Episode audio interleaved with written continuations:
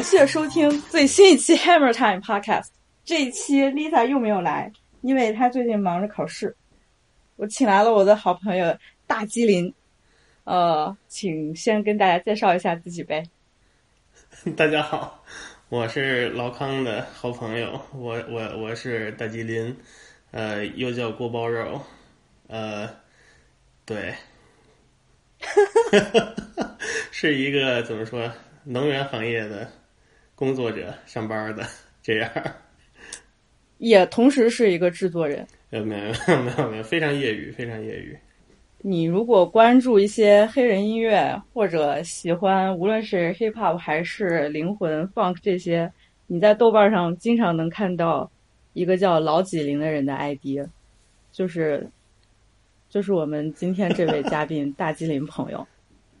我怎么说呢？我就是一个，哎，呃，票友吧，算是这样。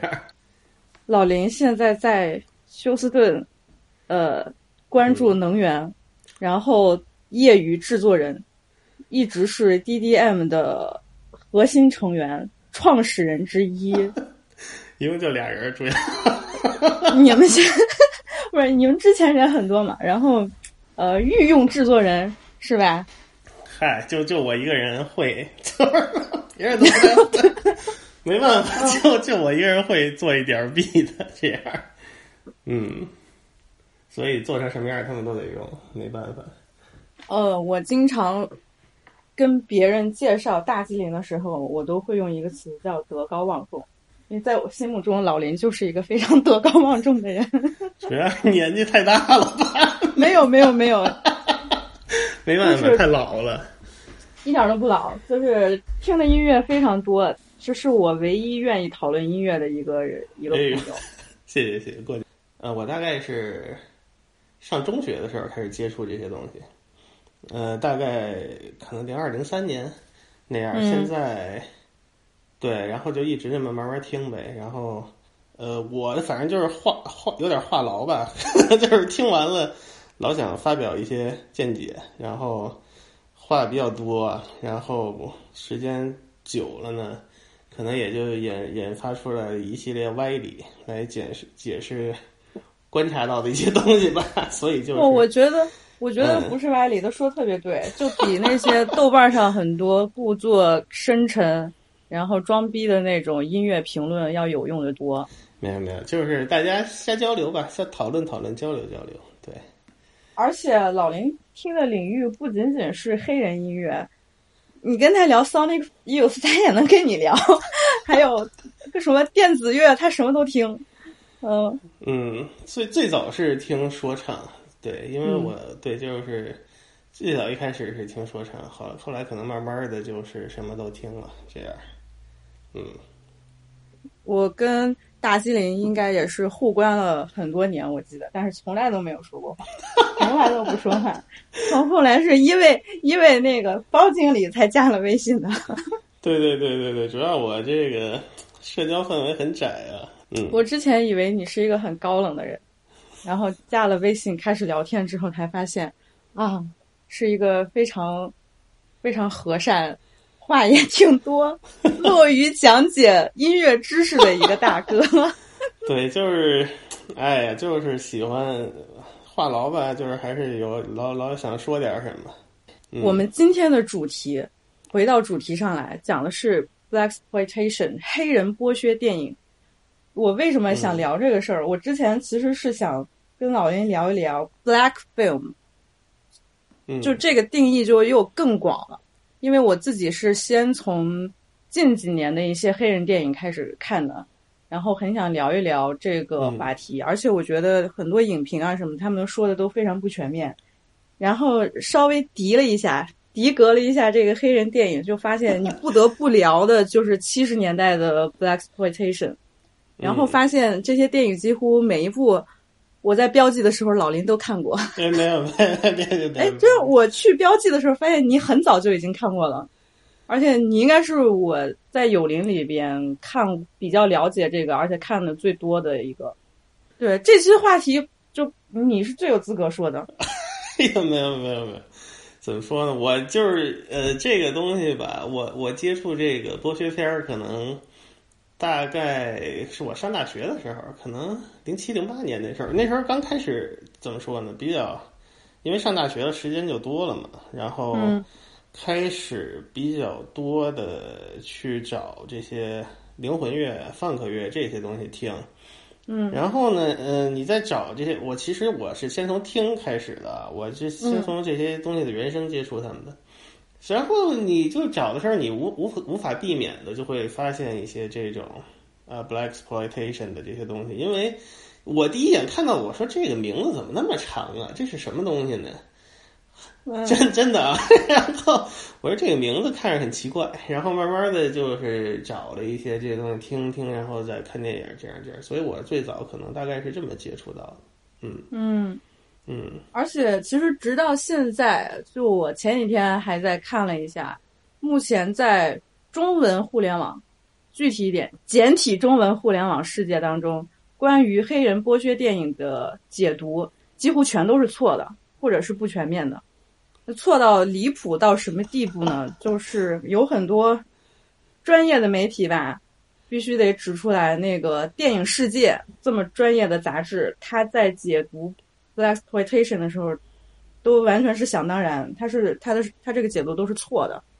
他那里边说 black exploitation，那他当然是 black 和 exploitation 黑人剥削这两个词组合在一起的词。但是他非常想当然、自作聪明的说：“嗯，exploitation，它在这里边其实并不是剥削的意思，它是什么广告推销的意思，不是这样的。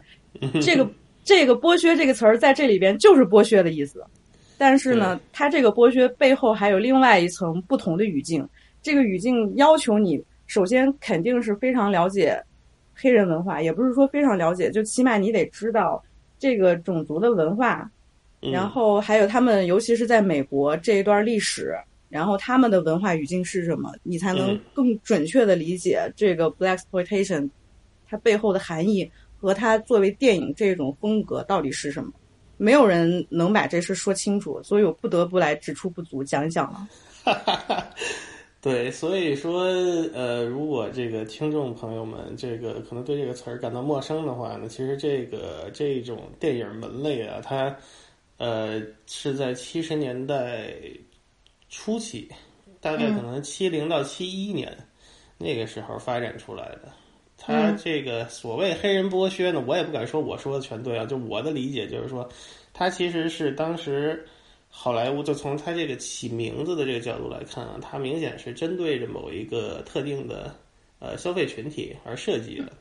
嗯，所以说就是就是我们的这个黑人群体。嗯，它这一类电影呢，就是，呃，如果你稍微看一点的话，你就知道它其实它的这个题材无外乎就是怎么说警匪，呃，这个英雄，然后这个功夫，或者是什么间谍这种的。但是他的这个呃，大概制作方或者他演员啊，也都是黑明星，他塑造了无数这种怎么说荧幕上的黑人英雄形象，无论他是。这个正义人士啊，就是侦探啊，或者是皮条客呢，就是他们都是很深入人心，在当时，起码是就是说他们的这个荧幕形象啊，你能从这个后来的说唱歌手身上，就尤其是可能八十年代末九十年代那一批说唱歌手特别明显，没错。所以这个从这个文化影响上还是比较深远的。嗯嗯，呃，关于他这个。exploitation，他对后来的文化影响有多深远，在我们接下来谈话里边会慢慢说到。本来我其实是觉得你要解释这个黑人剥削它的产生背景，它文化语境到底是什么，应该是很复杂，也不是很有那样式的复杂，而是你要解释很多背景方面的东西。对对对，怕说出来大家会觉得很烦，或者像我我给你们上课，所以就想。融合在一些电影里边慢慢讲，但是我可以先提前说一下，这个词儿它确实是 black 和 exploitation 这两个词合在一起新造的这么一个词儿，它就是翻译成黑人剥削电影。然后这个剥削是谁提出来的呢？其实最开始应该是呃 Hollywood Reporter 嗯他在七十年代的时候提出这么一个词，然后被 Junius Griffin 这么一个人所用到的。Junius Griffin 这个人当时是有一种说法啊，他是 President of the Hollywood branch of the NAACP，就是美国有色人种促进协会。嗯呃，National Association for the Advancement of Colored People。嗯，当时这帮人虽然说他们这个协会的目的是促进整个黑人社群的发展，呃，支持他们的公平，但是其实这帮人是属于黑人精英阶层。嗯这帮黑人精英阶层其实是在指责说，剥削电影它为什么要剥削？其实就是在这个电影里边所塑造的形象也好，它的故事也好，它其实都是一种对黑人刻板印象的污名化。对，就比如说，啊，你一提黑人，你就一定是一个混混，是一个 ghetto 里边出来的这么一个，对要不然是皮条客，要不然是 drug dealer。对，这种荧幕形象其实是对黑人这个群体的剥削。嗯这个很有意思的一点就是，这个剥削的认定其实是黑人精英阶层在指责这个电影对他们群体的一个剥削。对，消费他们的形象嘛，属于嗯，对，所以在某种程度上，你会发现好像中文语境里边对它的解读有那么点儿意思，但是他还是不能理解说。这个这个话语的产生到底是出自谁？他为什么要这样说？对对对，放在我们接下来讨论电影里边，可能就慢慢的会比较清晰。我们可以先从他的这个开山之作来聊一聊嗯黑人电影、黑人剥削电影的开山之作，一九七一年，嗯呃，这个 Sweet Sweetback's Badass Song，嗯，中文怎么翻译来着？大斯混蛋斯特什么啊，维特之歌？对，就是音译的吧，或者就管它直接，我们以前好像印象就是直接管那个叫大混蛋，这个为什么是 Black Exploitation 的开山之作？它其实是被 Variety 评选出来的，可以说是 invention，就是这么一个地位。它的地位非常高。呃，导演是 Melvin Van Peebles。老林可以先讲一讲这部电影吗？这个对这个电影呢，怎么说？它对你要从后来往前看啊，从回溯的这个角度来看，它首先它非常早，而且它很，它整个的这个制作呃非常独立，可以说。对，而且有意思的是呢，就是说它最后我记得说好像卖的还挺不错的，盈利了，嗯，导致它这个它票房非常高。对，从它那个成本的角度来看，就已经是一个很神奇的事情。因为就是那个电影，如果你看过的话，其实 还呃挺脱线的。我我的感觉就是，嗯，你这个嗯“脱线”这个词儿用的很有意思。我当时看完这个电影，我就有一种特别不适，我觉得非常是一个非常 disturbing 的观影体验，对，就太不适了，让我。它嗯，第一个是嗯因为他那个风格，让我就觉得他其实跟后来的剥削电影的那个节奏，还有他那个故事其实都不一样，他很对对对实验，就有点像你在 UBU Web 上看的那种 avant-garde short film 那种感觉。嗯，嗯整个的那个故事都看的你不明所以，而且他的那个人物介绍还有他的背景其实都很模糊。最让人 disturbing 的是什么？你开头你竟然就是这个那个女的竟然引诱那个小男孩儿 have sex with her，我有点接受不了。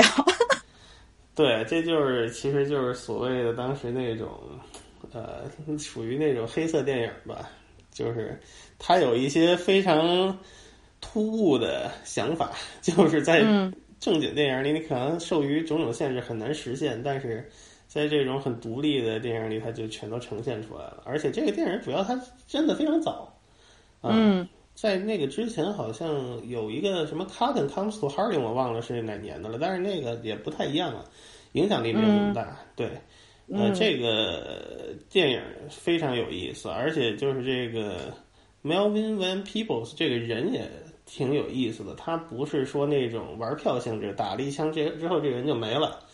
这个人之后还持续的输出了挺多东西的，对，包括他的儿子，他儿子后来那个那个那个那个 New Jack City 好像是他儿子拍的，我印象中 Mario One Peoples，所以他们 New Jack City 是他嗯他导演吗？让我来查一下，他我还真忘记了。儿子好像是他儿子，我记得是，哦非常喜欢 New Jack City，对。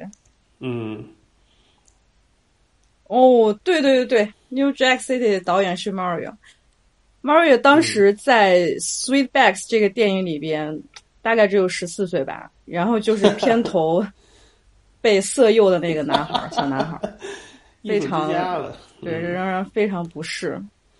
对他那个片子整体就是很奇怪，你能感觉到他受了一些六十年代那种西部片儿的影响吧？我觉得。然后，嗯，后来，但是他讲的还是这个黑人群体在城中里的那些种种问题吧。嗯嗯，不仅仅是受西部片儿的影响，他其实我看这个片子的时候，给我的感觉非常像六十年代法国新浪潮电影，而且评论界也这么那我就认为。不懂了。对，评论界就觉得它 OK，OK 非常，it it's French New Wave。我看的时候嗯老想就是格达尔的那个精疲力尽，嗯因为他太像了。他这个主人公也就是 Melvin 本人，他一直在奔跑，一直在逃避，不是那个逃避啊，就是在逃亡。对对对，然后他一直在跑，跑过街，然后一直一直跑，从美国不知道哪儿跑到什么墨西哥边境，这么一段旅程，给我的感觉非常精疲力尽。而且他很多镜头，评论界认为它里边用到，就是这个导演用到这个剪辑的手法，还有他电电影语言，就非常的法国新浪潮。这完全嗯。就是说得通，因为 Melvin 本人他自己其实是一个，人家是正经学文学出身的，好像。嗯嗯。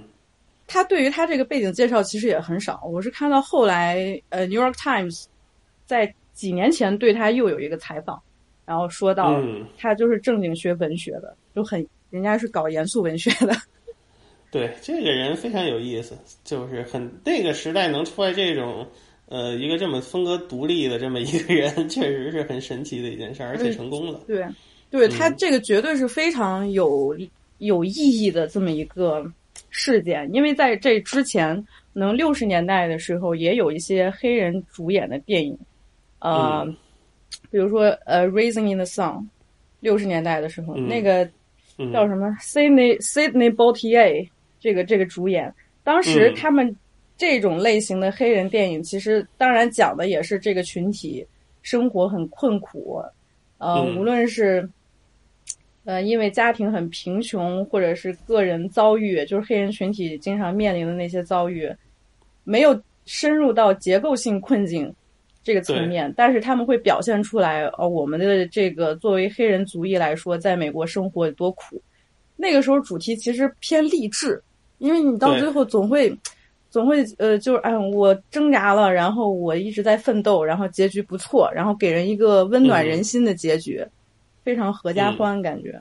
但是在七十年代突然出现了这么一部色情、暴力，黄赌毒，然后对啊，非常黄赌毒的这么一个实验片儿，然后视觉上嗯又如此的让人不适，对当然就是它影响力是非常深远的。对，其实就是咱们前两天说的，就是你你你用那个 mind fuck，就是非常非常贴切非常，mind fuck。就是其实就是这么这么一部影片啊，它的这个原声其实我还挺喜欢的。嗯，这这个原声也非常 mind fuck。说到说到音乐，就是你你来介绍呗。对它这个原声音乐啊，就是它这呃，如果你查资料的话，它它其实就是是有一段特别有意思的故事。这个音乐是当时这个导演找的那个 Earth, Wind and Fire 录的，嗯但是就是七零年的时候啊，Wind Earth, Wind and Fire 就是怎么说地地风火吧，咱们就管它叫。嗯这个乐团还呃离出名很远，他们完全还是一群这个不知名，他就当时还是那种怎么说有点先锋的那种乐团。如果你听那个地风火的头两张专辑，你就特别明显，他是有点那种先锋爵士啊什么的。混的灵魂乐哦就是芝加芝加哥那种风格的那种有点前卫的那种东西，所以还挺有意思。他当时这个说这个电影成本特别低嘛，而且这个 Melvin 这个大哥他也不懂音乐，但是这个原声他还参与创作了，说他是就是照着在琴上标数那样一二三四五，然后那么记他的旋律，挺神的，是一全才。然后说地火风当时是直接看着这个电影边看边录，就是在这么一个情况下录出来的这么一个原声，厉害了，厉害。对，如果你要听他的这个音乐的话，就是和电影相比可能更突然，就是穿插着很多对对白，然后中间那个一首歌中间哗忽然就给你切成一堆那个福音的歌，哗再一切就是一堆特别诡异的音效，一段 jazz funk 进来，对，非常奇怪，在当时 就是七零年代，我觉得没有人能接受得了这种东西，这个东西一直可能是。这个原声啊，我个人的理解，我觉得 Madlib，Madlib 非常从他这个原声里边偷师了很多技巧啊。首先就是他这个，就是如果你知道 Madlib，他是可能在呃活跃于两千年代的这么一个地下的一个制作人，他在洛杉矶，他对整个现在的这个所谓的 L.A. beat scene，他的影响是非常非常大的这么一个制作人。嗯 m a d l i b 在当时他有一个呃，相当于叫 side project 吧，叫 Quasimoto。嗯，Quasimoto 是什么呢？就是说 m a d l i b 他自己做 beat，但他也想说唱，但是他又不太喜欢自己的那个嗓音。他于是就通过把自己的嗓音变调，提提高了几个调，创造了出来这么 Quasimoto 这么一个分身，属于是他的。哦，这个就是完全一个卡通人物，是一个那个有点像狗的一个小动物，站着的，手里老拿一块板砖。Quasimoto，他这个 Quasimoto 的这个出了两张专辑，在两千年代，他里边很多借用，就是这个，甚至第二张就直接找了 Melvin Peoples。录了很多东西在里边，但是对，然后你如果听他那些专辑，它里边很多处理的手法，包括他那个对白的拼贴呀什么的，就是你从听感上来说非常非常像。这个，就是这个 Badass 这个本来的原声，甚至他就直接用那个 Come on Feet，他又写了一首歌，就在 Quasimoto 的专辑里，所以说我觉得 Madlib 应该是非常非常喜欢这个原声的，嗯，这样，嗯。就你刚才说，在当时，无论是这个电影还是这个原声，都没有人能见过或者很难接受。我觉得放到现在，我有时候也接受不了。他，因为我后来每一次听那个原声的时候，我脑海里边就不断会浮现出来那里边一个个色情的场景。就是被 mind mind fuck，对，就是他这个 badass song 这个里边色情场景，他一点儿。都不香艳，它反而给你一种非常压抑、又粗暴又压抑的那种感觉。因为在这个片子里边，这个主人公虽然没有说是一个明确的身份的一个展示吧，但是我看有一些电影对他的这个简介，他说是这个 Mel Melvin 在里边是一个 male prostitute。嗯嗯，他从小你说。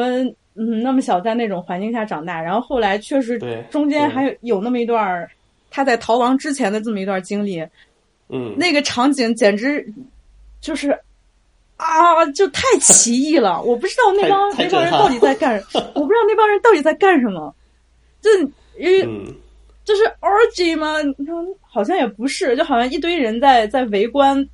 那种感觉就像，呃，你作为一个人，你有时候会看到路边的狗在交配，然后你觉得特别新奇，然后你再看，啊，你看那两只狗在在交配那种感觉，然后你放到店里面，人在观看人这样，你就觉得我的妈，非常让人不适，嗯，非常有冲击力的一部影片了，属于。对，而。他他就看起来真的就就像我如果不了解这个背景的话，我就会觉得啊，这又是 U B U 上面哪一个先锋导演所谓的那种实验片儿。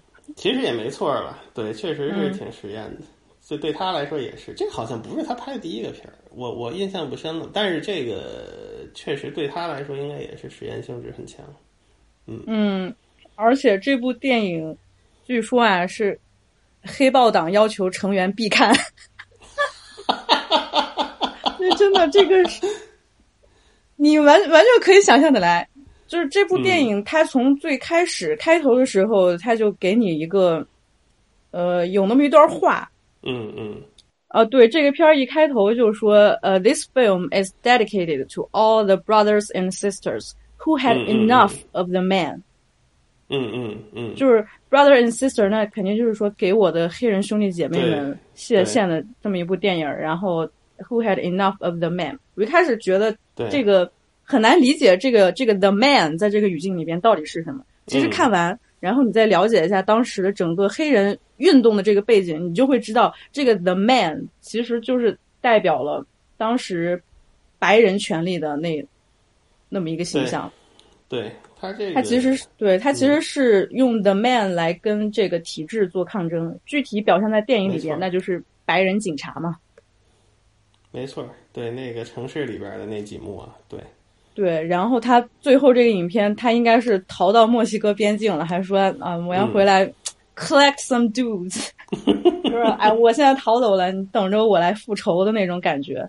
这是第一次在黑人电影里边没有那种，呃，通过奋斗之后，然后大家合家欢，然后很励志的那么一种剧情，而是直接就是说，嗯，白人跟我们的这个种族矛盾。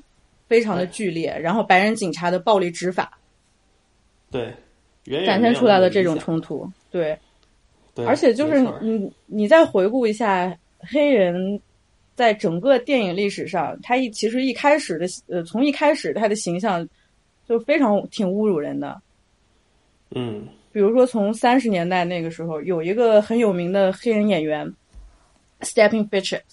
你知道你知道这个人吗？我不知道，我没有没有了解。Stepping Fitchet，他其实是第一个，算是第一个在电影界混出名堂的一个黑人演员。他是第一个 billionaire，就是拍电影成为 billionaire 的这么一个人。是。呃，当时呢，他这个人其实也是属属于黑人精英阶层的这么一个。这个 featured 他其实当时是一个芝加哥还是哪儿的一个媒体还是报纸的一个记者，嗯，然后他拍电影，在所有的电影里边呈现出来的都是表现出了黑人最丑恶的一面，因为他当时在三十年代拍的很多电影都是丑化黑人的，在里边他无论是一个嗯怎么说，就是我从后来的一些流行流行文化的那个电影里边。嗯，会摸出来那么一点儿，大家对他的评价就是的这个人演的几乎所有的角色都是在丑化黑人，而且他有，他就因为他在电影里边的这些角色，被后世就认为他是一个 sellout，黑人群体对他非常不满，觉得他是一个叛徒，就是，嗯，你好不容易电影里边有这么一个有名的黑人演员，但是他表现出来的角色完全就是在丑化我们这个群体。甚至你跟 Fisher 的这个人摆脱不了的一个标签儿，就是 the laziest man in the world。嗯，他在每一个电影里面表现出来的就是我，就是这个黑人很懒散，甚至是很低智，然后不懂得嗯白人社会这么这么一种规则。嗯嗯，表现出来是这么一个形象。对，所以后世对他的群体，后世后世群体对他的。其实是非常有争议的这么一个评价。第一，他确实是给黑人群体长脸了，是吧？嗯嗯嗯。这个这么有名的一个黑人演员，最后挣了这么多钱，让呃黑人终于能够参与到电影的这个行业里边。但同时，你拍的电影完全就是在丑化我们啊！对。你让后来几乎所有的人对黑人有一个刻板印象，就是懒，然后呢，脑子不好使，都是这种形象。迎合了当时的一种。风气吧，属于是对，就是主然后所谓的主流审美，嗯。那你除了这种角色，那就是最有名的《Gone with the Wind》《乱世佳人》里边那个黑人女仆 Mammy。就说黑人都是这种角色，你突然出现一个 Melvin 的这个 Sweetback，哎呀，那 那可真是了不起的一个事情。当然，对对。然后评论界，其实嗯，评论界其实觉得给他这么高的评价是。他第一个把七十年代 Black Power ideology 对体现在电影叙事当中的，没错。我刚才也是正正是想说，其实就是咱们前两天说的，他这个这一个所谓一个这一个系列的电影啊，都是一个所谓就是这个 Black Power 运动，嗯呃，初见成果的这么一个写照吧，算是。嗯，没错，嗯，而且他这个整个这个，如果你回到当时那个年代啊，你大概六九年、七零年的时候，你知道这个嬉皮运动基本上已经结束了、衰落了。嗯爱之下也没有成功，爱也没有传播出来，越战也失败了。所以就是说，整个美国它在七十年代初期，它是进入一种大家情绪都很低落的这么一个时期吧，算是。嗯所以你看，这个黑人剥削片出现的这种形象，就是他开始讲这种街头的很多事情。他，嗯我觉得一方面他可能也是一种刻板印象，但是他肯定也是有一定这个呃现实的来源的。没错，他开始他开始讲这种皮条客毒品泛滥，这种这个皮条客的这个所谓的这种在社区里这种金钱权力的象征啊，这一切一切，它也是一种现实的写照。所以就是说，带回到当时的那个时代背景下，这一切还是呃挺合理的，能解释得通。我觉得，对，这样。对啊，而且而且这个电影其实是稍微有那么一点点意淫的，就是说你这个嗯黑人哥们儿，你再把警察打了一顿，然后被警察一直追着 要要越境，然后最后竟然还成功了。就是途中你经过了很多匪夷所思的那么一些冒险历程吧，但是你最后真的是靠徒步对对对跑，你就跑到了。就是美国和墨西哥边境，你成功的逃脱了，然后就还放狠话说，呃，I'm about to collect some dues，就是那种感觉，对，给大家其实是一个鼓舞，我觉得是一个鼓信息还是积。极的，没错儿，信息是积极的。你包括很多这个，对，包括像 The Shaft，就是 Superfly 这些片子，到最后它其实传达的信息总体还是积极的。对，嗯，虽然就是没有那么理想的一个结局，大家都是那个幸福平等快乐的生活，但是还是呃给这个大伙大家伙儿有点希望这种感觉。对，对啊，而且跟之前嗯黑人在荧幕当中的角色相比，他的这个丰富性，而且他跟很多确实群体的这么一些真实生活，就是能联系在一起的。对对对，是是这样的，就是说，只是说这个门类啊，如果你不是，哎，你在今天看，这都是多少年前，快五十年前的事情了，对不对？嗯，如果你不是，甚至说你可能今天你从今天开始接触这些说唱啊，所现在的流行文化，你都很难追溯到那个点。对，所以就是说，它在其他地区的传播力还是有限的，但是很重对要，它毕竟发生了。我我我 对我觉得非常重要。然后你接下来，其实《Sweetback》之后，七一年还有一部非常呃有标志、有意义的电影，就是《Shaft》。对，基本这个上应该是。嗯基本上 Black Exploitation 它就是从这两部电影开始的，然后它所有的关于它这个剥削电影这个概念的讨论，还有它的争议，评论界还有黑人群体对他们的一个直接的印象，都是从这两部电影来。这个 Shaft 呢，嗯应该是把黑人个人经历第一次真正的放到电影里边的这么一个形式，因为在之前，对，就像我刚才说的，黑人在电影里边在荧幕中的形象，其实都是跟他们自己的生活没有关系的。对，你要不然是你要不然是被白人丑化的这么一个角色，要不然你就是像《Gone with the Wind》里边，你就是一个女仆，从来没有一个黑人主角可以说我是一个私家侦探，然后我很酷，我有大显神通。对，你想干什么好像都都可以干到，然后还有还有那么漂亮的女人，然后还有车，对啊，他就是相当于是第一个黑人老百姓，不能说不一定是第一个啊，就比较嗯比较重要的一个，呃，就被黑人老百姓广广为爱戴的一个荧幕形象吧，神探夏洛特。后来拍了啊很多续集，夏夏福特嗯对。在非洲、在非洲什么的，对。他就是第一个嗯。把黑人文化真正带入主流的这么一部作品。你就说，其实虽然当时有很多黑人音乐，但是它的受众其实还是黑人群体。没错，他这个电影是把那个范围带到了更广，让更多的白人啊什么的都看到黑人文化是是什么样的。然后他的原声，我后来才发现它的原声是 Isaac Hayes。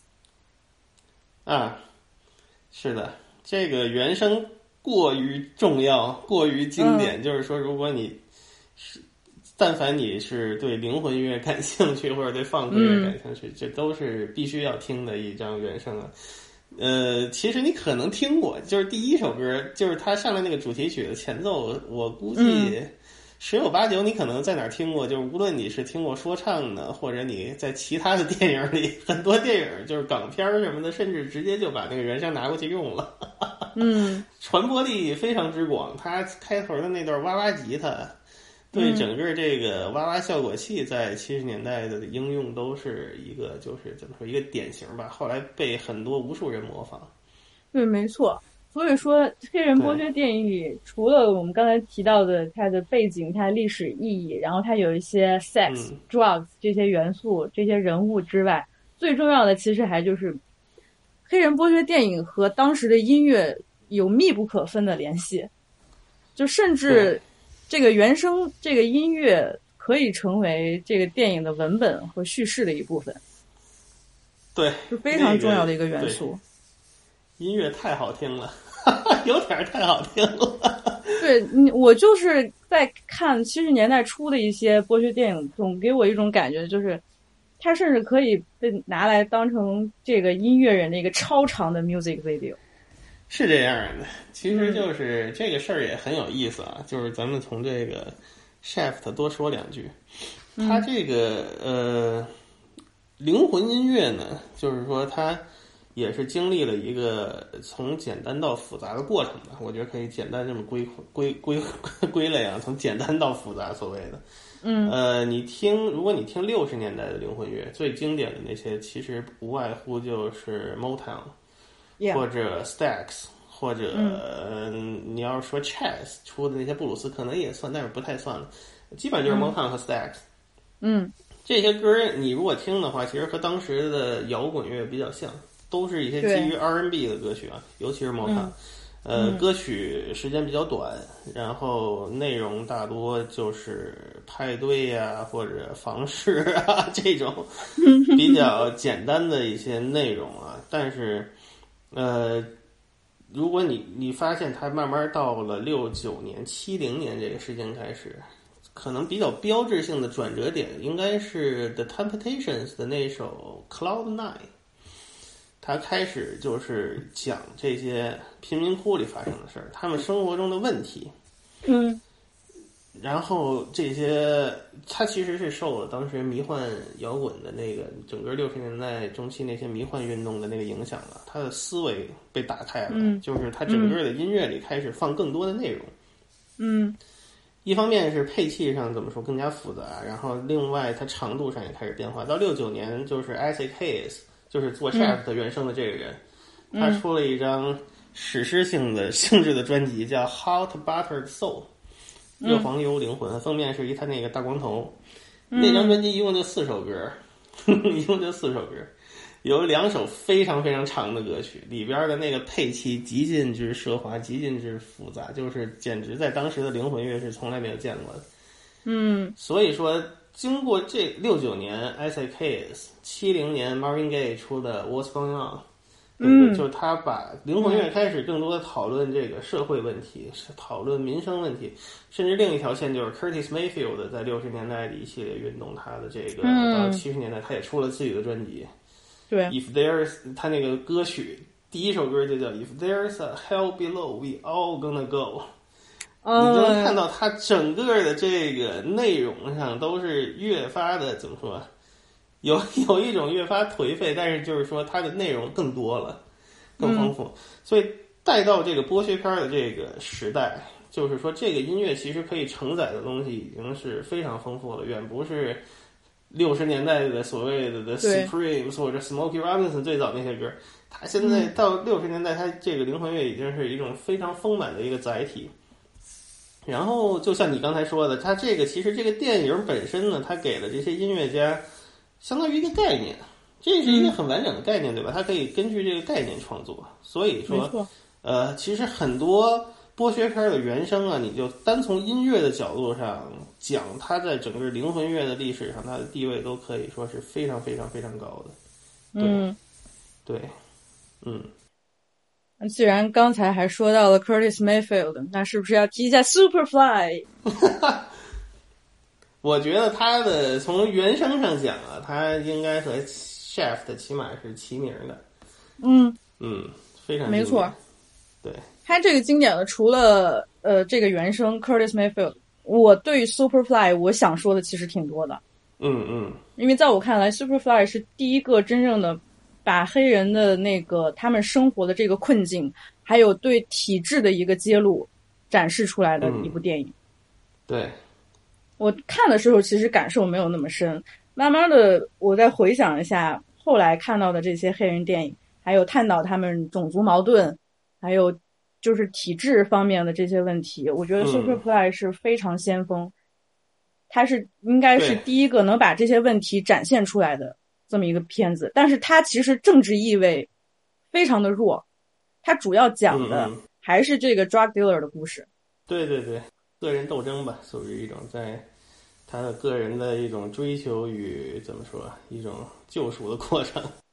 没错，他这个片儿其实相比 Shaft，就是说如果你看 Shaft，它还是有一些比较怎么说好莱好莱坞的那种套路吧，算是。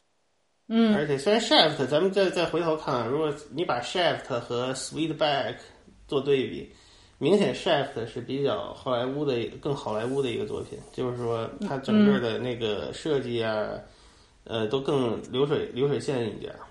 嗯，Super，但是你能看出来，这个在拍 Shaft 的时候，他这个整个他的态度没有那么强硬，就是这个片儿并没有说特别强硬的态度。整体，它是一个私家侦探，他。他伸张正义了，但是就这样。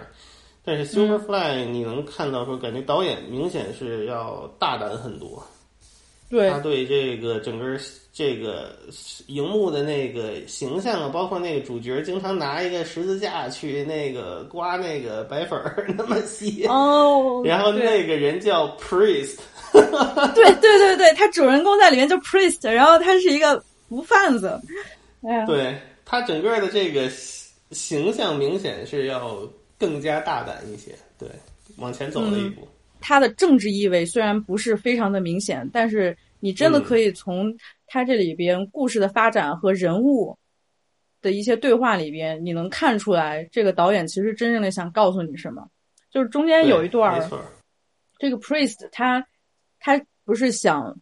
金盆洗手嘛，说干完最后一票大的我就不干了，嗯，我要就是不在这个 business 里边混了。然后他另外一个搭档就说，像像你这样的人，你还能干什么呢？嗯嗯，就你真的就是像你这样的人，你你除了 hustle，你除了当皮条客，你还能干什么呢？对，他其实就是非常尖锐的指出来，当时对于整个群体来说。结构的这个社会结构和这个体制的压迫，对他们来说是多么的致命。是，没有。而且你说，从一开始片头，这个 priest 他的那个手表被一个被一个流浪汉这么一个人给抢了，然后他一直追到那人家里，你能看出来当时普通黑人的生活困境是多么的糟糕。对，你不在这个街头这样，嗯，像一个流浪汉一样。呃，忍受着饥饿、贫穷，要不然你就是只能当毒贩，或者你当皮条客。然后这电影到最后，Priest 可能就脱身了吧。然后他的搭档就还就说：“我我我真的是我离不开这儿。”对，就我知道，我知道这个很对。他的那个搭档就最后说的那段话让我就特别难过，就说我知道我自己干这个东西肯定会死。对。这我就知道，我早晚有一天会因为 drug dealing 我会死，但是我就是要死在死之前，我要挣到这个钱。对，哪怕明天死，我也还得干，我不会像你一样就这么走了。对他就是追求的是一种活的潇洒，死的痛快这么一种。啊，而且对他们来说，其实真的没有什么选择。没有，对，没有办法，他这属于是一个两难的情节吧？他这两个人物其实是对于一个身份的。两面的思考的不同的讨论，我觉得，嗯，还是挺清晰的。这个片儿拍的，而且，呃，怎么说？它整个街头的那种画面啊，这个整个的这个镜头还都是挺犀利的。我觉得那个片儿还行，其实就是它只能说大家看的时候它是七十年代影片，它的结构节节奏感和现在的影片肯定是不太一样。对，所以我觉得那个片儿还挺不错的。而且我觉得这个片子在在国内，尤其是在国内，它的评分这么低或者这么不受人待见，其实还就是真的观众必须得了解一下黑人他的那个挣扎到底是什么。如果你不了解他们本身这个种族背后的历史，他们的 struggle，你对这个片的评价呢，就会容易带着一种道德审判的角度。我说啊，你怎么你怎么能让这个毒贩这么一个十恶不赦的这么一个坏人，最后 get away with that？你怎么能让这个人最后得逞呢？但其实你是根本就不了解这个这个群体，他他真的是没有选择。这个事情要说，那真的我又要得从奴隶制开始说起了，又是很长的一个讨论。嗯，这就是话题，就是对那个话题范围就很大了。对对，而且这个片儿，他在一八年的时候不是又又拍了一个新版？哎，是是是，好像这两年又拍了一个，是呀，没错。就无论是 Superfly 在七二年这个版本，还是一八年这个版本，嗯，国内的国内的那个观众对他的评价就是啊，这个黑人电影，你这不是教人贩毒吗？你为什么要把一个毒贩的形象塑造的这么正面？就不要带着这种道德审判的角度去看这个片儿。你要是这样说的话，我觉得这种人就不适合看电影。没错，因为他这个整个社会背景和这个咱们老百姓这个经历的差的太多了。你就包括我最早听说唱的时候，我也是很纳闷儿，就是这个什么 Snoop Dogg 怎么就对拉皮条这个事儿这么上瘾呢？天天就是 P I M P，你 还有 Fifty Cent，但是对 Fifty Cent 那首歌嘛，对 P I M P。呃，很难理解，就包括那一个时代，很多很多人啊，就是什么 Nelly 啊、Doctor Dre 啊，这些所有这些这些人的歌里，天天就是拉皮条。我说拉皮条有什么可好的？但是就是说，呃，如果你对这个问题感兴趣啊，你可以看一些这个剥削片儿，可能你能找到答案。我觉得他对这个这个贫民窟这个人的这怎么说呢？他们其实有的时候有点像那种贫民窟里的好汉了。一方面，他们这个形形象形象非常的这个非常有样儿，他们那个大貂皮的衣服啊，那一身上下顺色的那种服装都非常的帅。嗯，他们这个凯迪拉克大豪车有样儿，这是一方面。另一方面，他们可能说就是皮条客，所谓他对这个女性的掌控了，是黑人老百姓们所羡慕的一种，就是让一些特别。美的大姐对他们死心塌地呀，虽然说你知道拉皮条就是这是一犯不不不对的，但是就这种这种对女性的这种吸引力，对他们来说是非常向往的。而且第三第三角度，其实这些人你如果看这些电影，他其实很多有他皮条客也分好的有有坏的，很多皮条客好的他也也有好的地方。有的就是纯坏，所以说可能你要如果如果对拉皮条这个这个文化背景感兴趣的话，可以就是参考一下 这些影片，可能会对你有点帮助。而且就是不仅仅是看这个电影，还要了解这个种种族它的那个发展的这么一个过程。我觉得你了解这个种族的历史背景，还有它的这个文化背景，你才能明白他的语境到底是什么。你会明白为什么黑人的叙事就是这样的。对，没错，他就是如果真的，如果你真的只用一种道德批判的这种角度来看电影的话，那我觉得世界上很多电影你都不适合看，因为 就是它只是一个题材，他讲了，没错，对他，他讲了 prostitution，他讲了 drug dealing。但是这种题材的电影非常多，难道你就因为说这是非法的，然后你觉得这是在道德上不正确的，你就不看了吗？不就不能从一个审美的角度或者理解他们文化的角度来看这个电影，来了解他们的历史吗？对对对，还是互相理解吧，属于一种对，只能达到一种交流的目的。对，我在看这个新版 Superfly 的那个评论，就有一个人就非常气愤。也就是说，你你怎么能让这么一个坏人的角色塑造的这么正面，把他弄得这么帅？你这就是错的。这就是这种观众，他他真的是，我觉得这种观众看一个国家的诞生，说不定他还给三 K 党叫好呢。他完全不理解，就是黑人这个群体，他们所有的这些背景和意义到底是什么。对，这个毕竟五十年了嘛，也是一段很长的历史了，想需要花一些功夫来进入了。然后，Superfly 一九七二年上映之后，它其实最重要的是，是这一部电影才有了 Blacks 和 Exploitation 这么一个评价。用被这个 Griffin 把引用的这个评论，然后有了 Black Exploitation 这个电影的概念。嗯嗯，当时 Griffin 这个人 对这些电影他的意见其实是非常大的。啊，是啊，他相当于他从一个文化的角度来看，其实你也不是，就是像你刚才说的那些，他其实还是一些刻板印象。嗯，我觉得 Griffin 的这个角度。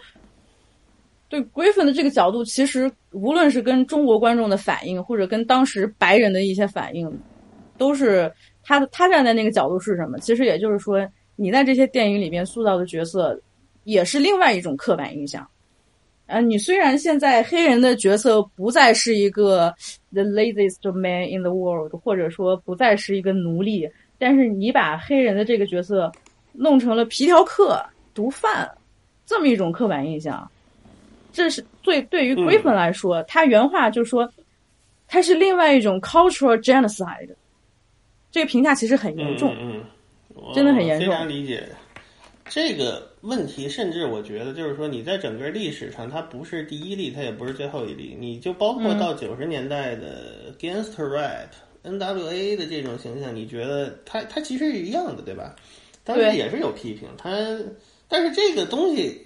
它就是这么一个现象，我记得好像是侃爷还是谁说的，艺术家他就是一面镜子嘛，发生了什么我们就拍出来了，我们就写出来了，那东西就是这样，没错，怎么办呢？对吧？嗯，就是非黑人群体确实是很难理解这些，我也是听了很多音乐，然后了解他们的文化，然后看了乱七八糟所有的跟这些黑人文化相关这些东西之后，我才能理解。为什么他们的音乐里边要这么说？为什么他们的电影要这么拍？然后当时多说两句，这个 NAACP 就是有色人种促进协会。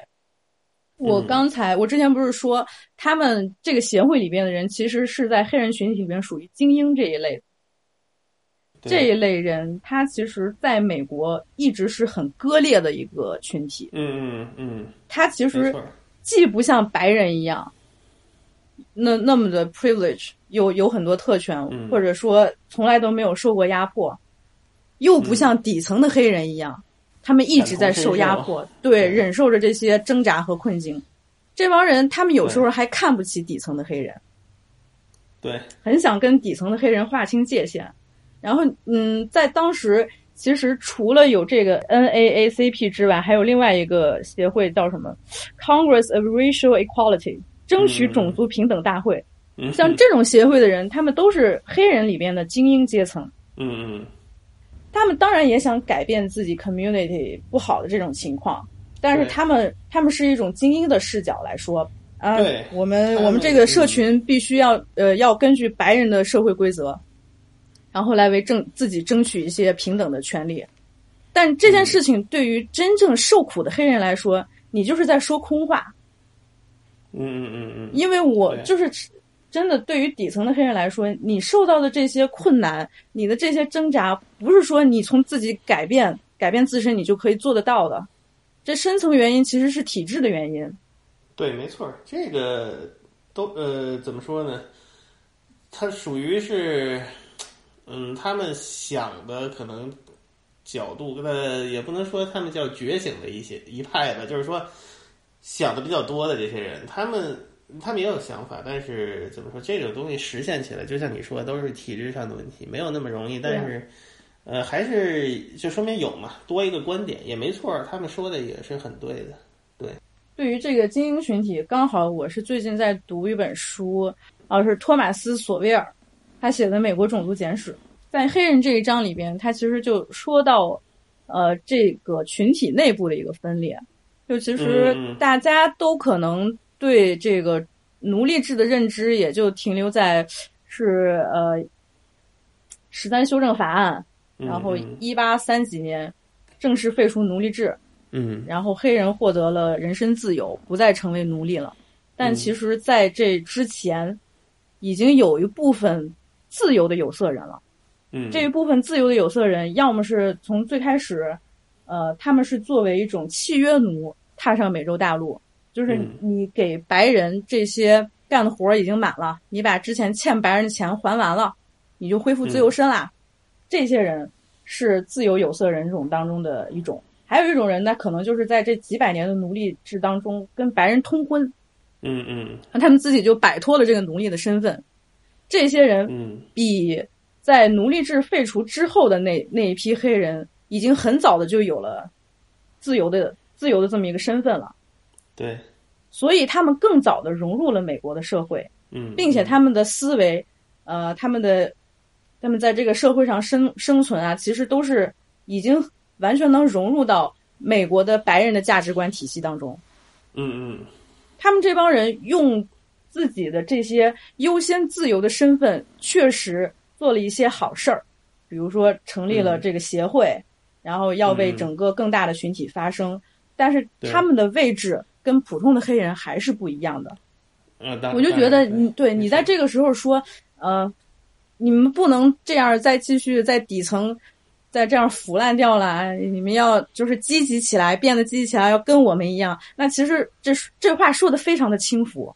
而且你你真的你不可以贬低，就是真正底层受苦的那些人，他们跟你面临的困境完全不一样。对，不能过度简单化这些问题了。其实对啊，嗯，而且甚至就是像那个刚才我我说的那个呃，Griffin，他牵头竟然还成立一个组织，就是反对黑人剥削电影这么一个组织。他当时是极力反对这些人，叫 Coalition Against 呃 Black Exploitation。嗯，这个属于一个怎么说非常美国的一个现象吧？什么东西都会有人反对的。就是你想，呃，说唱当时刚出来的时候，也有人反对说唱，就是一样的道理，没有问题啊。他说的从他的角度也没错，确实是刻板印象。但是怎么说，就是这是一个很典 很美国的这么一件事儿，我觉得。对他，他在这里边，一个是我刚刚说的，他的立场真的很轻浮。对，因为他自己已经很早就摆脱了这种挣扎和受苦的情况，然后你也是一个协会的会长是吧？还是 president 呢？就是可能你从这个政治你自己的政治的这个诉求来说，你的这个观点当然是对的。就是嗯，黑人黑人兄弟们，哎呀，兄弟姐妹们，你们不要再就老是还是这样。嗯，要不然就是去贩毒，要不然对，要不然拉皮条。你这样就是，嗯，这样就是也是一种被剥削呀。这个人还有很多反对黑人剥削电影的那些黑人，就是黑人自己反对剥削电影。这个，呃，也正常吧。就是还是我说的，就是他们也觉得这个电影没能代表，也是一种刻板印象，也也是了。我觉得。呃，这个东西其实没有办法，你没有办法反对。这个，尤其你在美国，它属于一种这个商业这个价值决定一切的这么一个这么一个环境下边，这个东西拍出来有人看，而且拍的拍的有人看，卖的好，它自然就会有人拍。这个东西不是说你反对就不会拍的，对吧？就是这么简单的一个道理。然后我还想说，你刚才提到的这个问题，就是说他们内黑人内部的这个。矛盾，我觉得其实把这个东西展现的特别好的一个电影就是 Spike Lee 的那个《Do the Right Thing》。啊，这个就是后来的。对，在之后的我们可以之后再说。他他这个片子里其实就是把你所说的这个人民内部的这种矛盾展现的，我觉得是非常的好。所以说，每每一个族群它都是复杂的，就是说他们。呃，无论你说这个社会问题，或者是你所看到的其他的问题啊，它都是有一个很根深蒂固的一系列的社会原因造成的。没错，不能太简单的看。就像说你刚才说的这个，有些影迷的那种过于简单化的评论啊，那不是那样的。所以说，还是抱着理解的态度吧，因为我们毕竟都没有经历过那个时代嘛。嗯嗯嗯。所以说，Black Exploitation 最有意思其实是啊，底层的黑人非常喜欢，白人观众也非常喜欢。最讨厌剥削片的其实是黑人精英阶层，对这个非常有意思。有道理，真的是白人也非常喜欢这种电影，要不然《Sweetbacks》它票房那么高呢？不可能全都是黑人贡献的。白人很乐于见到，就是看到黑人的这种毒贩和皮条客的形象，他们也很喜欢这种刺激的节奏。对，确实挺酷的。对，酷那那真的是太酷了。嗯，确实也会有一些人被冒犯到，这都是很正常。对他们被冒犯到，其实就是在后来很多剥削片里边出现的一些，呃，电影里边一些领袖的角色吧，会让人让黑人精英会觉得这些呃会给大众造成一个误解，就是你觉得黑人这些领袖全都是全都是错的，全都是全都是一个反面的形象，反而是那些毒贩和皮条客他们的形象特别高大帅气。嗯。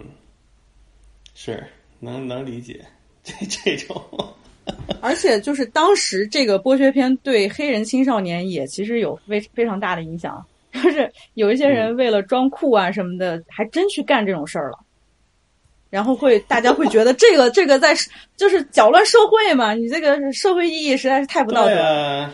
哎，其实呢，什么事情都是这样的。但是我觉得大部分的，你要相信老百姓还是有这个分辨是非的能力的，不不能说因为这个东西有一些负面的东西，你就要彻底去遮遮盖它，这个没有必要了。就，嗯，而且在《Superfly》，它这个其实是争议比较大的这么一部电影吧。它在里边，当然就是除了我们之前提到的那些问题，还就是。当然也有一些为自己辩护的人，就比如说他的那个主演 Ron O'Neal，嗯嗯，他他其实就是说，我们拍这个片子的时候，其实是了解过呃事实的，就是他们真的在拍片子的时候，就是了解了很多 drug dealer 的故事，这是真实发生过的事情。嗯哼嗯哼，他们想展现的并不是说这个 drug dealer 他多么的帅，多么的有钱，开着凯迪拉克，他不是这样的，他。这这个这个片子的目的，其实就是为了让你看到，呃，police corruption，腐败的警察，这是他们的敌人。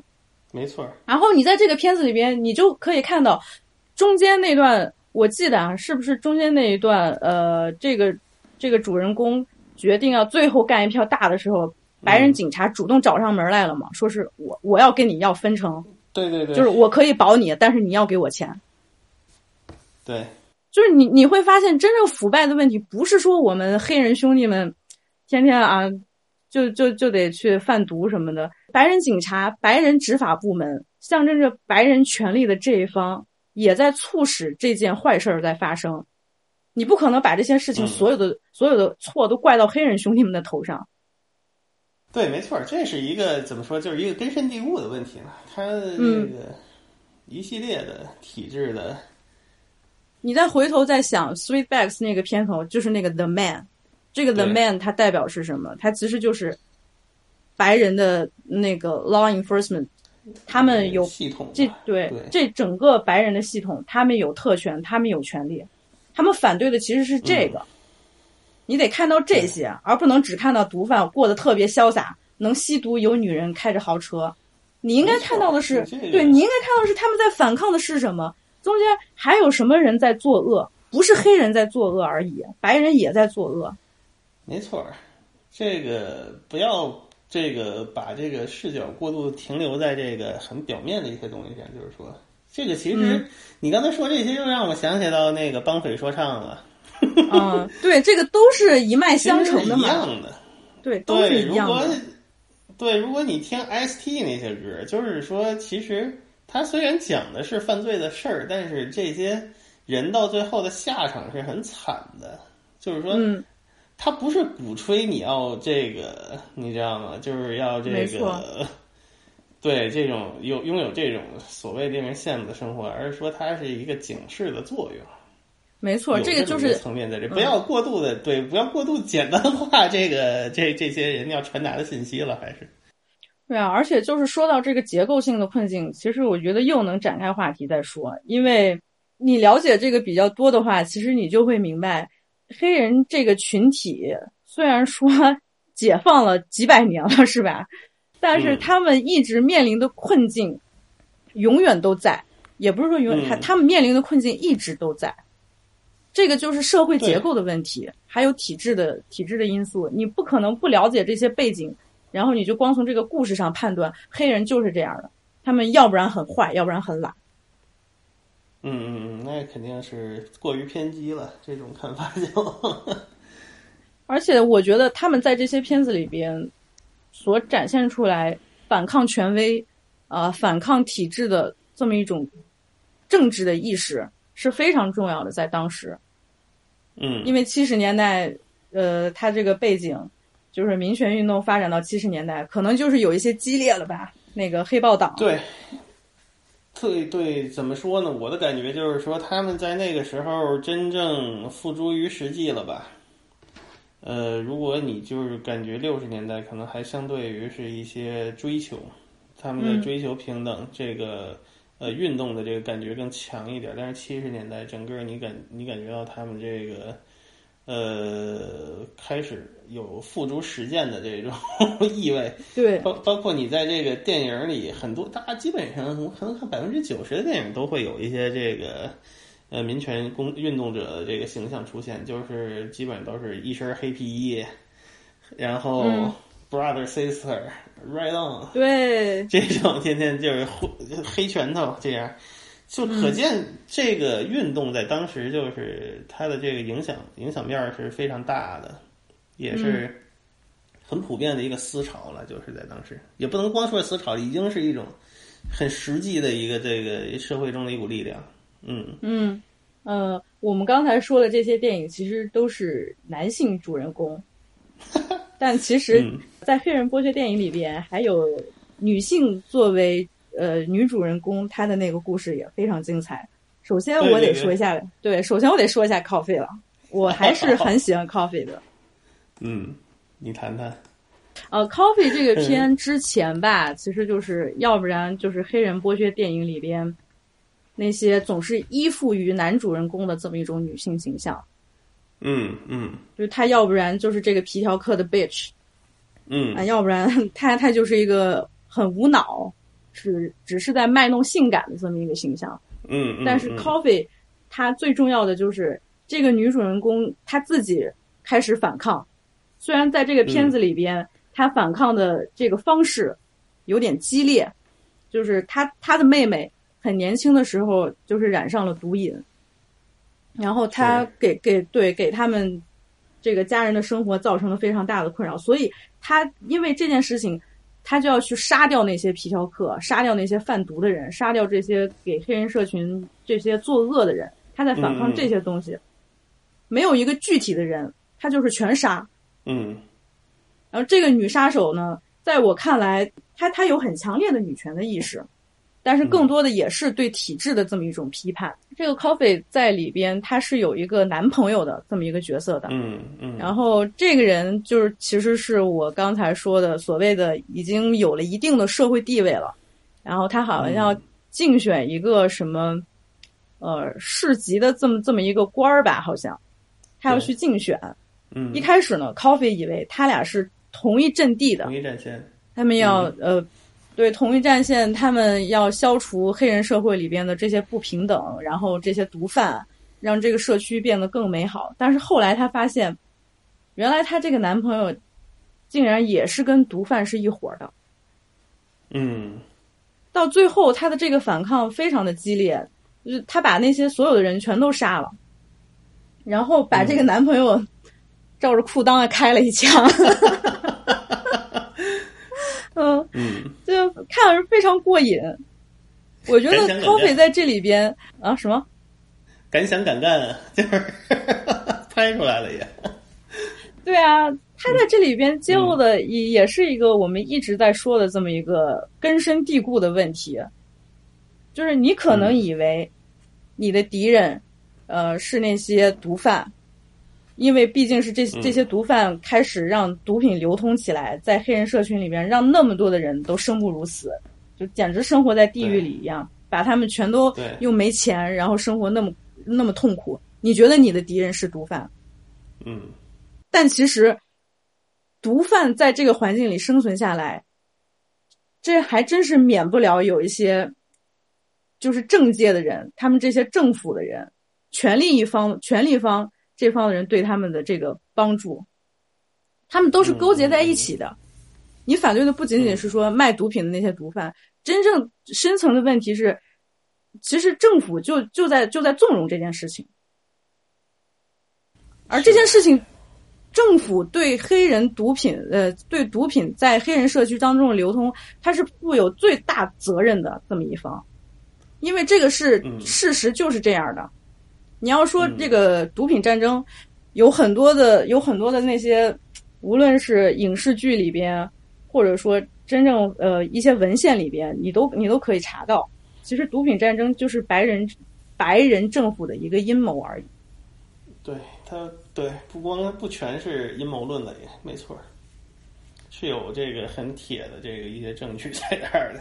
对，而且你你就是真的要了解呃一下一些研究这个美国黑人群体的这些书的话，你会非常清晰，造成黑人困境的。不仅仅是说你认为你群体里边有这些坏人在做坏事儿，嗯嗯嗯，然后这个这个 Coffee 他最后他把这些所有人都杀了，嗯，你可能会觉得这是一个女杀手复仇的故事，但其实很多人都没有意识到它里边揭露出来的这个阶级还有种族矛盾的这个问题。对，其实都是有一些这种思考在里边的，没错。而且就单就这个电影本身，Coffee 呃，还有呃，Foxy Brown，我印象比较深，Foxy Brown 我印象比较深。嗯，而且就是纯纯从电影来说也蛮好看的。嗯，对啊，嗯，就是那个那个女主演是谁啊？Pam Grier。Pam Grier，对。哎呀，Pam Grier 就简直又勇敢又智慧又那么性感，有勇有谋，多好。嗯，而且里边有一些。项目 有一些那个点子也是挺出人意料的。对啊，你就觉得很就是那种很黑人幽默。对，挺有意思的。我是看到一些评论说是昆汀塔伦蒂诺的对对这个 Foxy Brown 和 Coffee 特别喜欢，然后就受了这两部片儿的影响很大嘛，然后拍拍出来了杀死比尔。应该没有这么直接，我不确定啊，但是。昆汀是请 Pam Grier 演的那个 Jackie Brown 是 Pam Grier 演的，就是对我就是刚像刚才咱们说的，我觉得那个片儿是对这个剥削片儿一个非常直接的致敬了，嗯，包括很多音乐都是直接就是沿用沿用这些，然后它的整个镜头什么的都是七十年代的这个致敬，所以他肯定是受了很多这种影响，没错。昆汀的昆汀的电影，我觉得受黑人剥削片的影响太深了。嗯，甚至一直到后来那个那个那个 Jungle 啊，没错，那个也是一个非常非常有意思的概念。我觉得它其实是一个怎么说黑人西部片儿。嗯，你在西部片里是不太可能见到这么一个黑人形象，但是它的整个的这个设计都很有意思。嗯。这个 exploitation 它的持续的时间其实也就是到七十年代末，对吧？从七十年代初开始。嗯，对我不到十年，其实更短，其实更短。我觉得可能在七五七六年就开始少了，因为那个时候 disco 开始走起来了，嗯，整个这个流行文化发生了一系列变化吧，就是呃，大家开始不太没那么丧了，然后呃，娱乐的方向也转了，可能一个比较。点呃比较有转折性的作品是那个 Car Wash，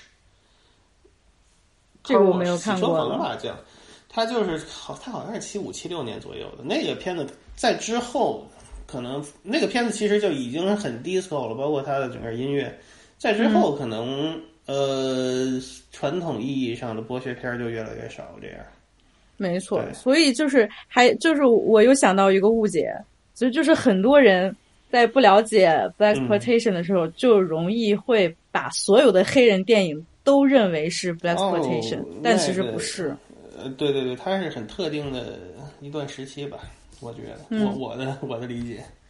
嗯确实是这样的。所以我最后也总结了一下黑人剥削电影它的一些特点，比如说第一，他在七十年代的时候，他讲的主人公要不然是皮条客，要不然是毒贩，就是这种角色。嗯然后他是一个是一个 black hero，他的主人公大部分都是一个 black hero，然后他在反抗这个白人的体制、白人权利。对，然后呢，他的这个音乐非常的有代表性，都是很 funk funk 音乐非常好听，没错。呀。然后到后来，嗯，对，到后来的黑人电影可能就没有这些元素了，他的那个角色就会更加的丰富，就不仅仅限于他就是一个 pimp。对他可能到呃九十年代初有一批吧，他们有一有一些人称这个所谓的第二第二波剥削片但其实和传统所谓的剥削片儿差别很大了。就九十年代那些片儿，你知道我说的是什么？就是我知道的《对 Menace 对 to Society》这些《New Jack City》这些片子，对，但其实和传统意义上的呃剥削片儿呃意义不大。其实我觉得就是说，呃，我们讨论所谓的风格或者分类，嗯，怎么说呢？它其实还是一个时间段儿的一个。最终，最终啊，我的经验就是说，你任何风格落实到最后，其实是一个时间的一个时间段的分类。没错我们，传统传统意义上的剥削片，可能就是七十年代前期、中期这一段时间这样。对，嗯，之后虽然你也是黑黑人演员、黑人导演，但是他所反映的问题已经完全不一样了。对。对，嗯但是我觉得，就是九十年代初、八十年代末，呃，Spike Lee，然后九十年代初更多的那些电影，他们呃，嗯嗯，在那个就是政治意识上的这种反抗，比剥削片他们更强烈。虽然说从对对深刻，而且尤其是那个 New Jack City，我当时看 New Jack City 的时候，嗯我就啊，非常震撼。我当时看这个片儿，嗯其实是因为 Chris Rock，、因为我太喜欢 Chris Rock，、嗯 嗯但是没想到嗯这个老哥在里边死太早了，也是一个比较悲情的角色，特别苦逼。对对对，嗯，这个片子最牛逼的一点是什么？就是你在最后，也是他也是一个毒贩，他是一个势力非常大的毒贩，可以统治整个整个街区、整个城市的这个这么多小毒贩的这么一个大毒枭。他最后不是被审判吗？在法庭上完了之后下来之后，他就说：“美国的司法体制简直太棒了。”嗯说了这么一句话，我觉得这句话嗯嗯非常的震撼。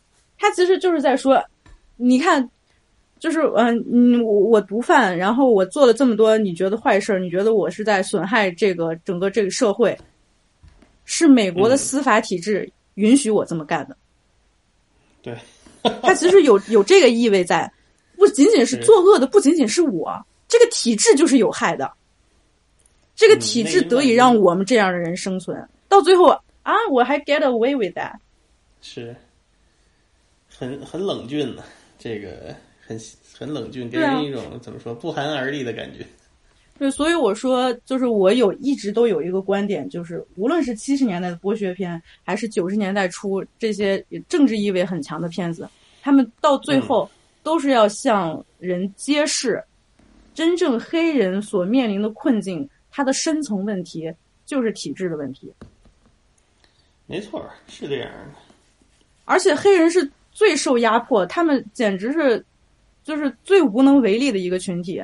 你到最后在 New Jack City 里边，那个大毒枭其实死了，他是被谁杀的？他他被另外一个黑人底层的老头儿给开枪杀了。嗯，就是我们没有作作为黑人来说，我们没有办法，我们根本就没有办法摆脱这样的困境。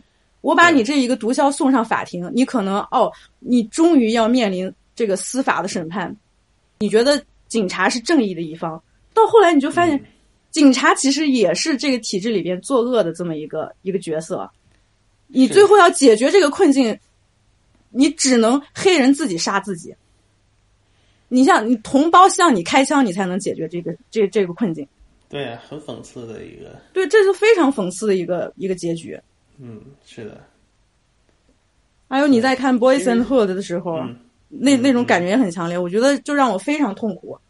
对啊 Boys and Hood》和这个《Menace to Society》这俩片儿，我也可能是上大学的时候看的。哎呦，当时看的太难受了，就是那种生活环境。在我国长大的人，我觉得真的是没有办法想象，你可能都活不到十八岁就会就很突然一些，因为你无法控制的事情你就死了，你连改你你连做出改变的机会都没有，这个太残酷了。你就说在《Boys and Hood》里边那个小男孩，他自己当然也想摆脱这个困境，他努力的学习，要上最好的大学，对，到最后你还是死了，对，是这样的。让人看了就非常痛苦，嗯，是，这个真的是很很难受啊，就是看完，而且他这个九十年代这一批片子真的拍的很犀利，我觉得没有废话，嗯，而且给你带来的那种感觉和冲击力，其实就和当时的呃说唱音乐也是很相似，就是嗯，很危险，很一种群体下的一种你迫不得已的，有的时候一种给你一种。压力就类似于是 Kendrick Lamar 那首歌吧，《The The Art of Peer Pressure》哦，不是这 Mad City 那张里的。他说，就是当我和 Homie 在一起的时候，我好像就不是我了。这种这种感觉非常可怕。你就包括你呃，Boys and Hood 也是一样的，对吧？他当时是在那个 Party 上边做了这个事情，Menace to Society 那个围着你一圈 Homie 那种感觉太可怕了。就是说。你完全就是无能为力，嗯，呃，刚才咱们说过的这个 “do the right thing”，嗯，最后那个拿收音机的那个人也是，就是群众一拥而上，你没有办法，他就是体现了当时这么一个社会，他就是这样的。你看的只能说是触目心惊，这样，嗯。嗯，而且就别说中国的观众没办法理解了，白人都没有办法理解啊，白人觉得，嗯。你这个，你这个故意在丑化我们这些这些白人什么的，嗯，他们完全不会意识到自己是有特权的这么一方，然后他们对比黑人这个群体来说，他们一直是站在很高的一个权力的高度的。你在这种你在这种地位，你怎么能说啊？那些受苦的人，他们其实是自己不知道努力。很多白人不就是这种这种语调吗？哎，你自己从改变自己做起呀！你自己改变了，整个街区就会变好。没有那么简单，真的没有那么简单。嗯，内因外因都是很复杂的一系列的这个结果，包括就像这个问题，你可能觉得在今天可能这个已经得到治理了，是没错。今天可能这个整个帮派的这个问题，这个 Hood 的这种问题是得到了一些治理，但是你还是会有这种人。呃，怎么说呢？你像那个之前那个歌手，就是叫 Tentacion，嗯，就这个例子，我他就你这么一个小孩儿，他就这么死了。你你说，虽然他说的这个之前他的歌词里可能你有不认同的地方，但是他只是一个小孩儿，对不对？就这种社会问题，你到今天其实是大多数人我们从来没有面对过的。我们说，呃，还是。抱着人与人之间的这种理解的角度来，我觉得啊，嗯，这么一个角度，对，没必要说这个以呃过多的评判或者什么，因为这个事情它就是这样的，它也它发生总是有原因的，对吧？对啊，原因不简单，解解决是更更不简单的，所以没有必要说要好像要提出一个什么方法这样的，嗯。而且我就是还看了一本书，就是叫《法律的颜色》，嗯，The Color of the Law。他这本书里边讲的真的是直接的，就向你揭示出来，就是美国的这个法律，它其实就是在制造种族隔离。嗯，他是在蓄意为限，在制造种族隔离。你虽然说黑人已经得到了自由的身份，已经有几百年了。你觉得他们自由了，就跟你平等了吗？不是这样的，哪有那么简单？嗯嗯嗯嗯，在很多法律的法律的规定下，就对黑人这个群体造成了非常多的限制。然后不仅仅是说一些大企业，这个种族歧视的问题一直都存在。对，你不能轻浮的，对你不能轻浮的，就是说你这是错的，你就不能干了。你根本就没有想过，他们其实再也没有选择了，他们只能这样。是的，是的，这个还是，嗯，对人与人之间的这个关怀吧，多一点关怀，升华一下，升华一下。你说像我们这两个黄种人是吧？我们这两个黄皮，嗯，我我自己其实是非常同情黑人群体的，我对他们的那个文化很有亲近感，所以我愿意去了解这些东西。我可能就会，虽然我自己没有经历过那些事情，但是我能体会到他们的痛苦，他们面临的挣扎是什么。那也都是我在就是了解了非常多的事情之后，我才有这样的感受。一般人如果不了解这些东西的话，就会非常粗暴的评判，用道德的眼光来评判你这事儿是怎么怎么样。对对对对，还是嗯，多一些关怀。对，就关怀很重要。然后，我们再再说一下，就 Black Exploitation 它对后来这个影响，我觉得对 Hip Hop 文化影响是非常大的。这个影响对体现在哪儿？首先你得说 Pimp，他作为这么一个出现在众多嘻哈歌手音乐作品当中的一个 persona。嗯，对，就是怎么说呢？这个就是像我刚才刚才咱们不其实也说了嘛，他他主要是他这个他对这个黑人男性的这，他是一种黑人男性魅力的这么一个具体化了。他在这个街头文化，而且。其实你回过头去想啊，这个剥削片其实是也是比较早的这个艺术作品上真正反映这个街头、街头色彩、街头文化的这么一个作品啊。其实你想再早再往前，好像爵士、funk、soul 好像还是爵士有很多跟民权运动挂钩的，但是好像嗯，这种街头的文化的好像写照不多，嗯。嗯，皮呃，这个剥削片的原声其实很多，我我我我就感觉有点像是灵魂乐里边的匪帮灵魂。嗯，对对，这么理解可以，可以这么说。当然，它不是那个那个没有那么 没有的意象是完全不一样的，但是它其实它描写了很多东西，它让这个街头文化显，起码就是说它彰显出来是怎么说很有吸引力的。嗯，甚至你看 Miles Davis，Miles Davis，他在一九七二年他那个专辑《On the Corner》，他那个封面都是有很多这种，你看一看你就能看到是各种各样的街上的那种皮条客呀，或者是那种卑躬屈膝的人啊，或者是年轻人啊，特别特别新潮的那种。就是说，其你看这个街头文化怎么说？这个所谓的街头文化的萌芽吧，算是一个，也算是我觉得，嗯。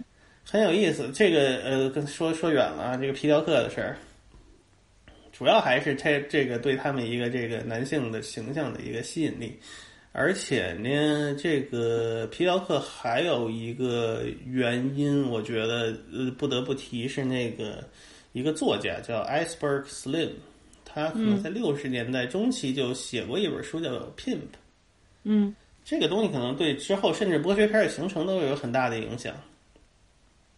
而且整个剥削片里，呃，出现的这些皮条客的形象，这些毒贩的形象，它其实直接启发到很多后来就是 gangster rap 的这些一些 B 族级人物。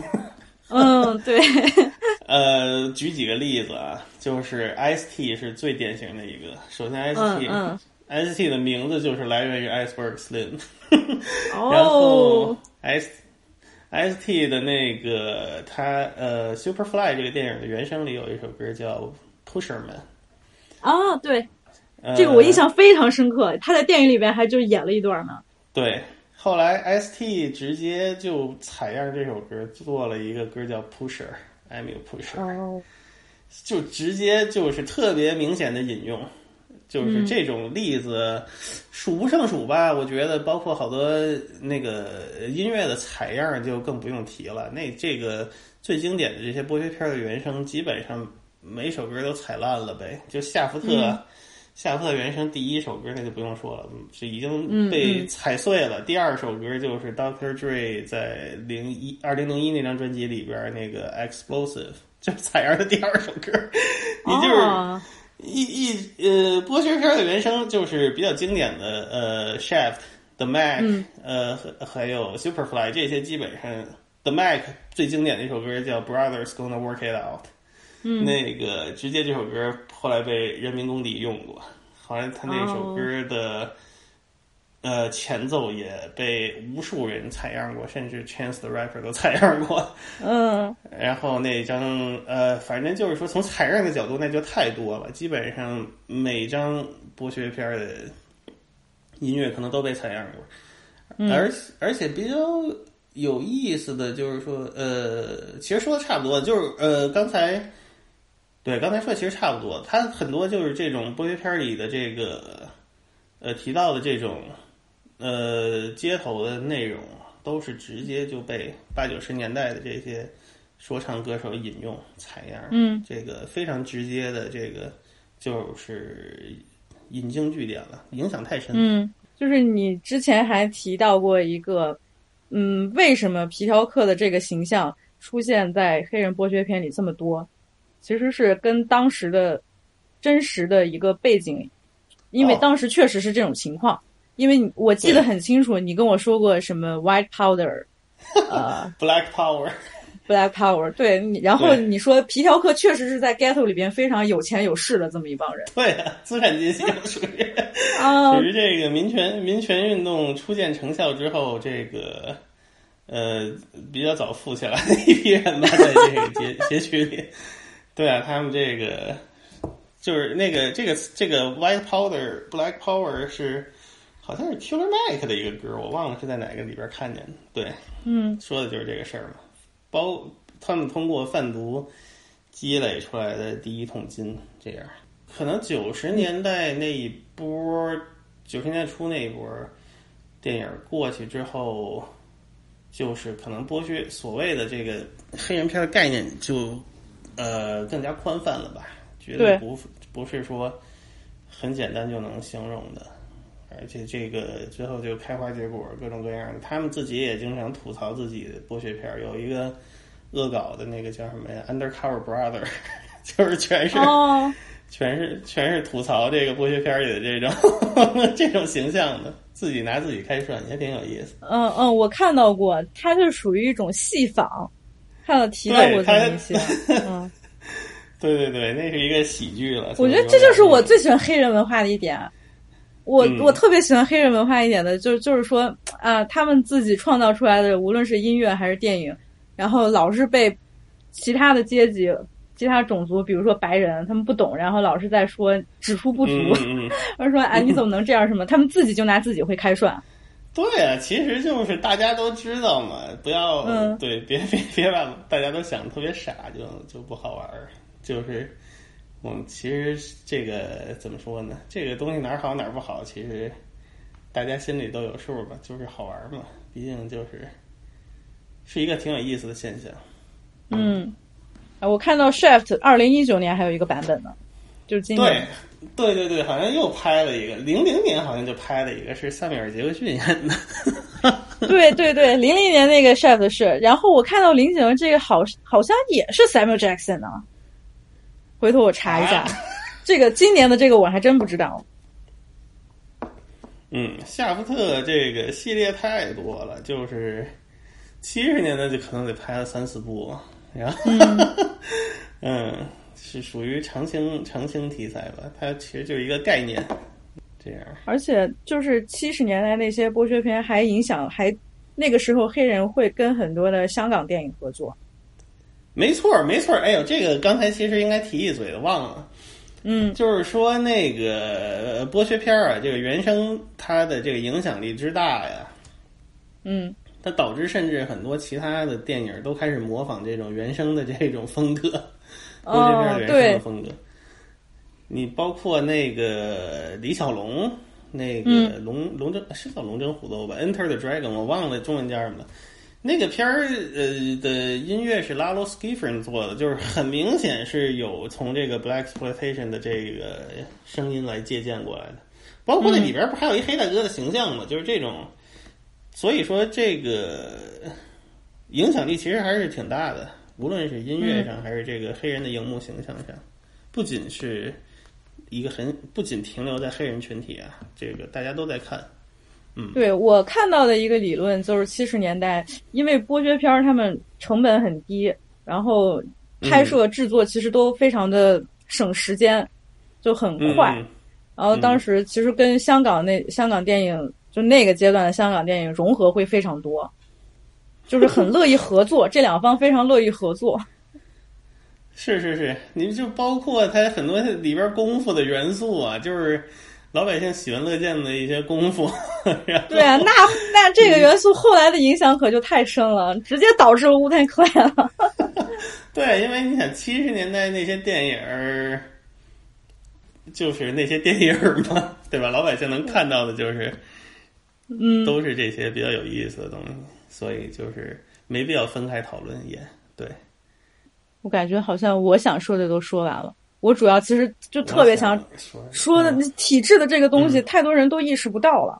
对啊，他这个就是还是说，我觉得吧，还是关怀这个老百姓之间，不要呃，都是都是普通人嘛。这个呃，如果一个社会问题形成了，它的原因绝对不会说是呃一部电影或者三言两语就能讲清楚的，就甚至呃。如果你剥削片看看多看几部，就就咱们刚才说那几部吧，你就全给汇总起来，也不是说所有的片儿里边都是歌颂贩毒、歌颂皮条，对吧？也有受害者要反抗，对不对？歌颂皮条，拼拼，Hooray！不不不，不是这样啊，就是说 那个。它是很复杂的，有一系列的问题在里边的，所以说，如尤其是这个东西，还是那句话，都 五十年前的事儿了，没有那么容易进入啊，确实，所以说还是抱着一种关怀、了解的这个态度可能好一点。哦，我还想推荐一个片儿，可能不是特别有名儿，我就想说，呃，当然最推荐的还是最有名的，就刚才我们也提到过的这些片儿啊，就是这些都是可能是必看的，因为。这些片儿可能你看完这几部之后，你也就会发现它的一系列特点，然后你就可以继续去选择挖掘啊，或者怎么样，呃，找你更多找找更多其他的片儿看。但是我有一部比较想推荐的片儿是叫《威力 Dynamite》。威力，哎，这哦，这这个这个电影我一直想看。这个这个片儿我感觉还，嗯，层次感还挺棒的。它讲述了一种。这个皮条客的困境，哦，那必须得看一下，了解一下 皮条客背后的故事。而且，其实就是我觉得，光从审美上来说，剥削片其实也很值得，值得去看，发掘它的这个乐趣。对呀。就是它有一些奇思妙想，就呈现在 呈现在荧幕上了，这个是非常有意思的。其实就是跟你看很多黑色电影的那种趣味是一样的。就没错，就是黑呃黑人电影最有意思一点就是它当然会有很多尖锐的东西，就非常犀利，它要指出一些困境，能让你觉得不适、很痛苦、非常压抑的这么一个环境。但同时它很有幽默感，就是他的那个 他的那个幽默感非常的黑人。对，是没错。几乎在每一个片子里边都有那种讽刺，对，有点插科打诨在穿插其中，反正挺有意思的。感兴趣的听众可以看一下。那我觉得我该说的全都说了，因为我 真的你就会就会发现，无论是在豆瓣上，还是说更大的一个讨论的空间里边，大家不要不然是对这个完全很陌生，要不然就是解读的解读的非常片面。嗯嗯，因为这个确实也正常吧。这个就像我我我我第一次接触这些呃说唱音乐或者什么的时候，也是感觉很莫名其妙。我为什么就是对拉皮条这个事儿就这么热衷呢？就是你知道吧？其实它是有历史在里边的。嗯嗯，感觉挣扎还是还是在继续啊。嗯，问题还是还是有的，就像刚才说那个，前两天还看一新闻，又有一个说唱小朋友被枪击了，就是说这是谁？呃，好像是 Leo Reese，叫 Leo Reese，R E E S E，芝加哥的一个人，但是没死，他那个好像脱离危险了已经。所以就是说，这种社区的问题还是存在的。总结一下，说了这么多，其实。这个话题 black exploitation 要讨论起来，可以延展的部分特别多。我其实还很想深入，就是聊一聊我对美国种族矛盾、种族冲突这个背景的一些见解，但这就是另外一个话题，接下来可能会继续讨论。但是这一期节目里边主要讲了我们喜欢的剥削电影有哪些，然后有哪些元素，应该怎么去看它，差不多就这样了。呃，非常感谢大金林老师来作为嘉宾，我有一种预感，我有一种预感，你可能会是常驻嘉宾呢。没有没有，就是如果如果你们有就还能帮得上忙的话，当然没问题。什么帮上忙？是你帮我们忙，可以多聊一些关于音乐的音乐的话题。谢谢老康邀请我，还是之后有机会我们当然可以一起交流。如果大家有什么这个想法，就是发 发给老康，我们可以再讨论或者怎么说。嗯，对啊，就是还是讨论吧，因为我们的观点也只是我们两个人的观点，也就是我们两个。你刚才说的什么黄皮？我们两个黄皮的观点，我们两个局外人的观点，对，就是只是说提供出来，抛砖引玉。这个大家有什么想说的、想聊的，发给老康，谢谢。好，感谢。没有没有没有，谢谢。